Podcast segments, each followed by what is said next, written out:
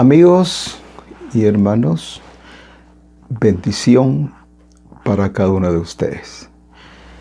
Qué privilegio es volver a compartir con un tema tan hermoso que es eh, el corazón.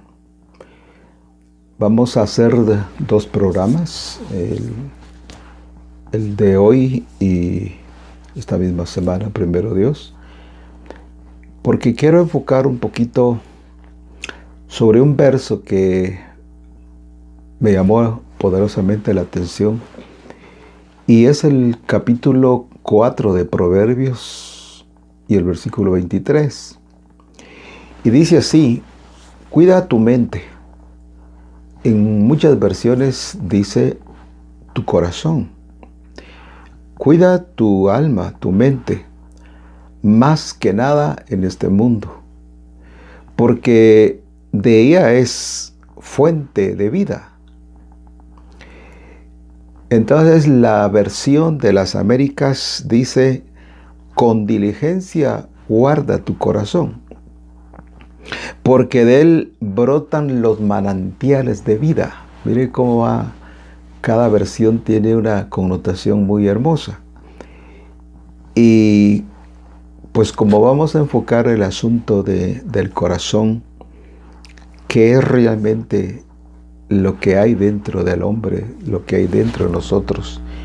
Y creo que en el tiempo que, que estamos viviendo nos sirve de reflexión para que cada uno de nosotros, yo no le estoy diciendo a usted, todos nosotros, escudriñemos nuestros corazones, que pasemos el escáner y podamos visualizar y ver qué realmente hay en, nuestros corazones.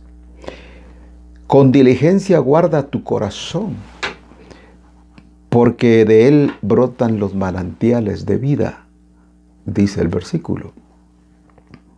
Entonces es interesante que todos podamos entender realmente qué hay dentro del corazón del hombre, qué hay dentro de nuestros corazones es tan profundo, podríamos quizá eh, hablar bastante de este asunto, pero le voy a mencionar algunas de las cosas que yo encuentro. Hay muchas, pero le voy a mencionar 12 de las cosas que podríamos enfocar de lo que hay adentro del corazón del hombre.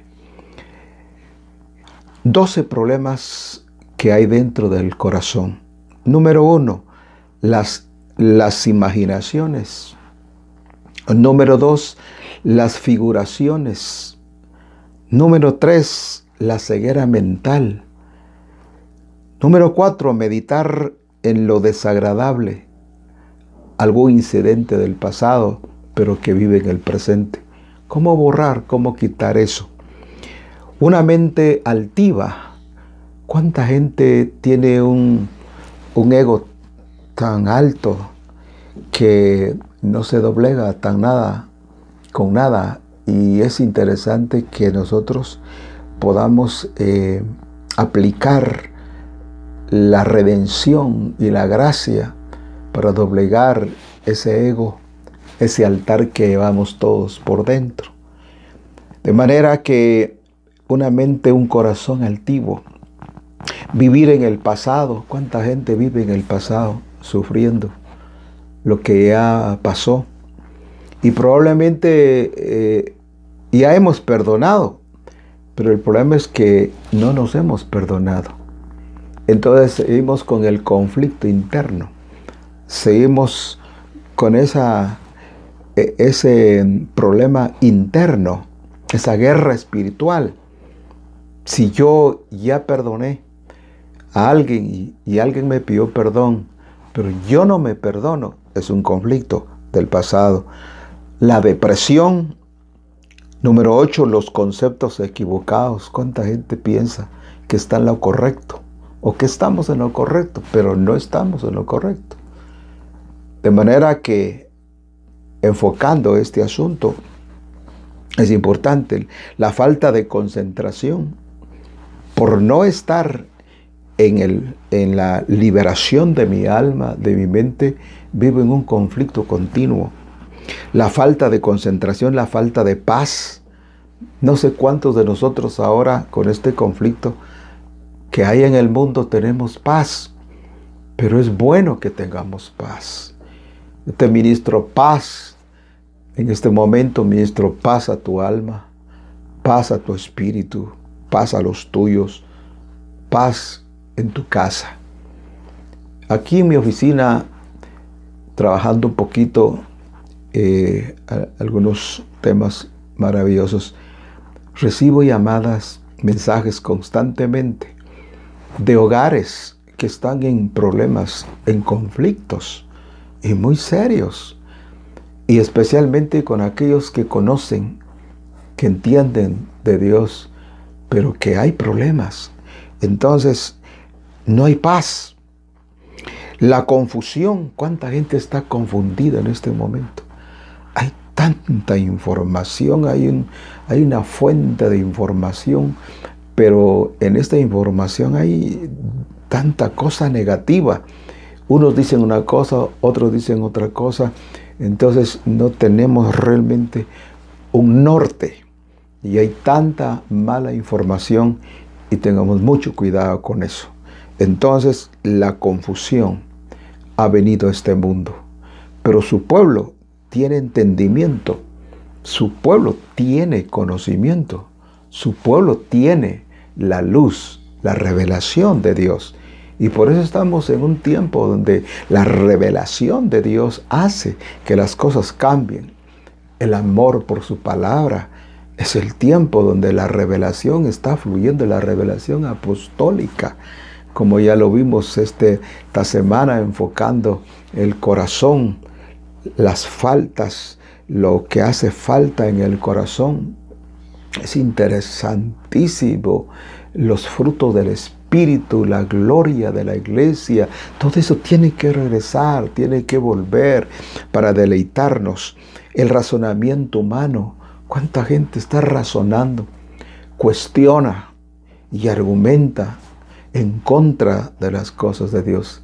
A gente, yo he oído, literalmente he oído personas que están blasfemando contra Dios, le atribuyen despropósitos a Dios, pero no es correcto.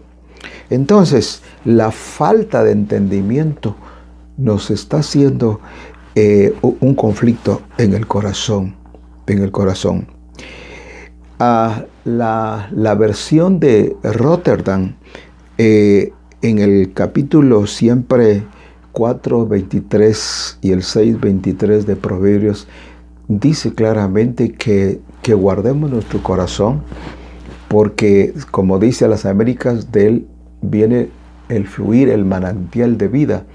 Pero en esta versión Rotterdam dice claramente que la falta, la falta de corazón, la falta de corazón, de, sentimientos, es ese corazón endurecido, ese corazón que muchas veces hace que cometamos errores.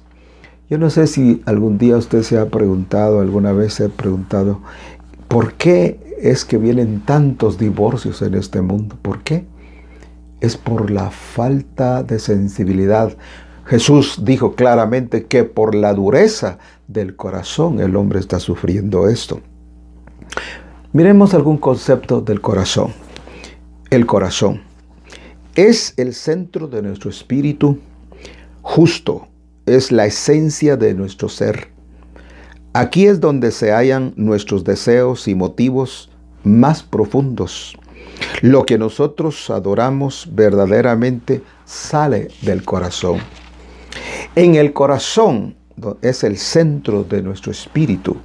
Es donde están nuestros problemas, las decisiones lógicas, los, las cuestiones que tenemos que analizar, por nuestra mente surgen muchas cuestiones, pero nuestro corazón, lo que hay adentro, determina lo que escogemos, lo que vamos a meditar y nuestras decisiones.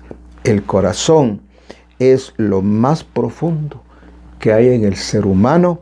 El corazón es la fuente de donde nacen las cosas buenas y las cosas malas. Pues bien, siguiendo este hilo de ideas, entonces vamos a, a ver que el problema del ser humano está precisamente en su corazón. Es en el corazón donde tenemos el conflicto. Como lo dijo aquí Proverbios, cuida tu corazón más que nada en este mundo, porque de ella es la fuente de la vida. Pero miremos ahora qué dice Jesús.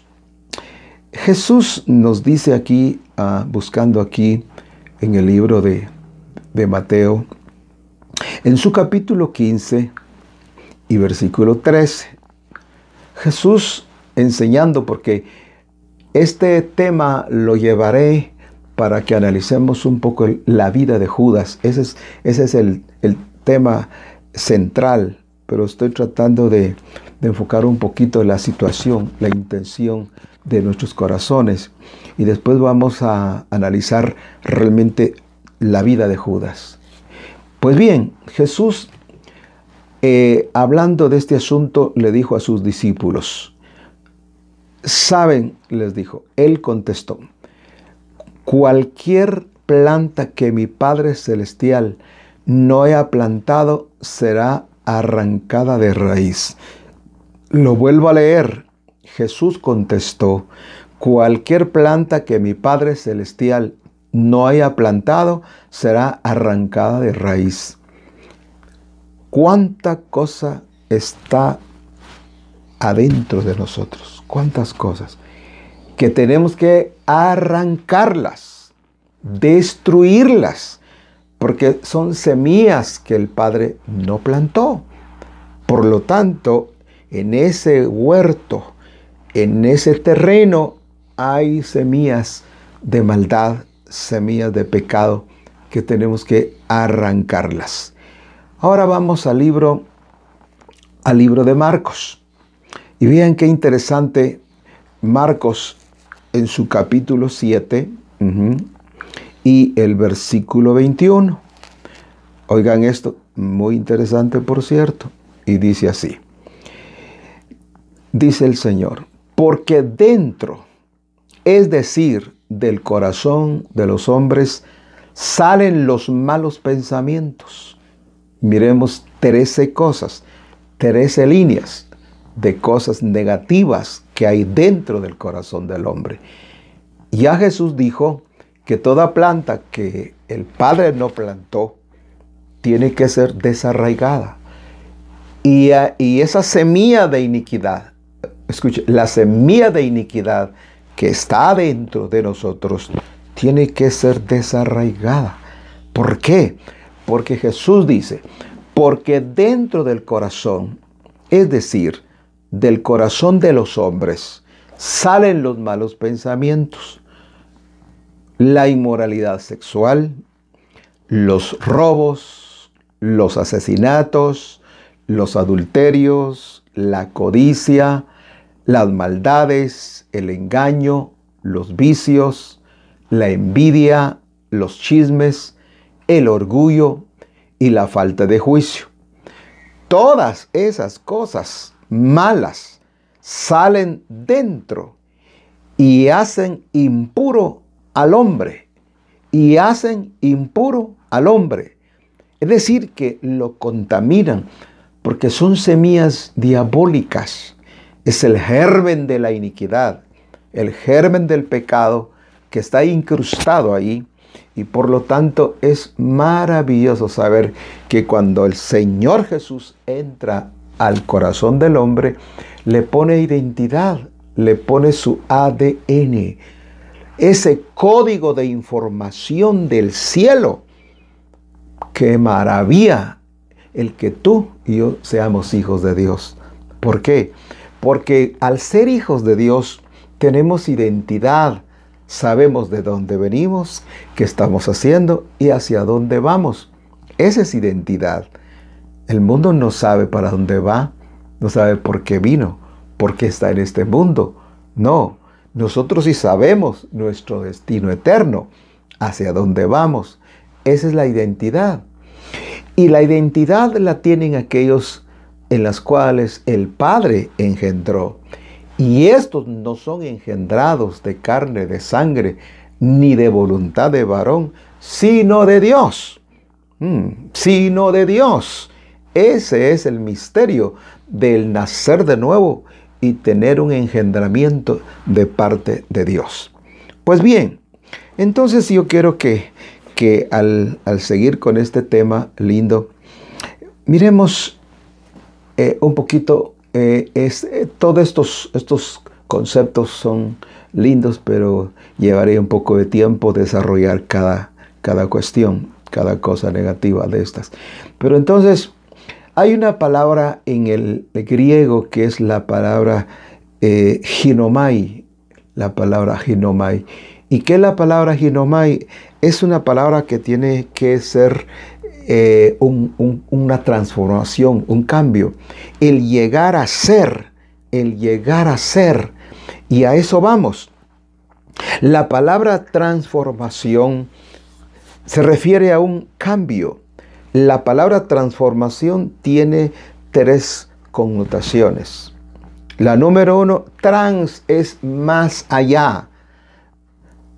Trans es más allá. Forma. Forma es lo original, el modelo. Y acción, la acción, la transformación. Y ese cambio es el que necesitamos ver en nuestras vidas. El salmista David en su capítulo, mire qué interesante ver lo que David nos, eh, nos habla acerca de, de el corazón en su capítulo 19 y el versículo 12. Dice aquí el capítulo 19 y versículo 12 de los Salmos. ¿Quién da cuenta de sus propios errores? Perdona, Señor, mis faltas ocultas. ¿Cuántas cosas podemos llevar internamente? Y si nos hacemos un examen, qué lindo sería realmente sacar todo esto. Dice aquí el salmista, ¿quién da cuenta de sus propios errores? En otra versión dice, líbrame de los que me son ocultos. Eso. Entonces, vamos a analizar la vida un poquito eh, en la otra parte vamos a hablar sobre la vida realmente de Judas. Cómo el Señor llamó en un, en una, en una, pues en un llamado genuino, verdadero. El Señor llamó a Judas para su siervo. recuerde que no llamó a once y dijo este malo. No, los llamó todos. Jesús llamó a Judas con un buen propósito. Y quiero que me siga eh, eh, escuchando en, este tema porque voy a analizar un poquito profundamente. Vamos a entrar a un terreno así eh, bastante profundo para ver cómo Judas albergó en su corazón la iniquidad ¿Cómo Judas abrió una puerta para la iniquidad? Judas no era un loco, no un demente, no, era un hombre llamado por Dios para un propósito. Por eso eh, puse la palabra ginomai, porque ginomai es llegar a ser. Entonces Judas tenía un propósito de llegar a ser. Pero, ¿qué fue lo que pasó? En qué momento Judas abrió la puerta de la iniquidad.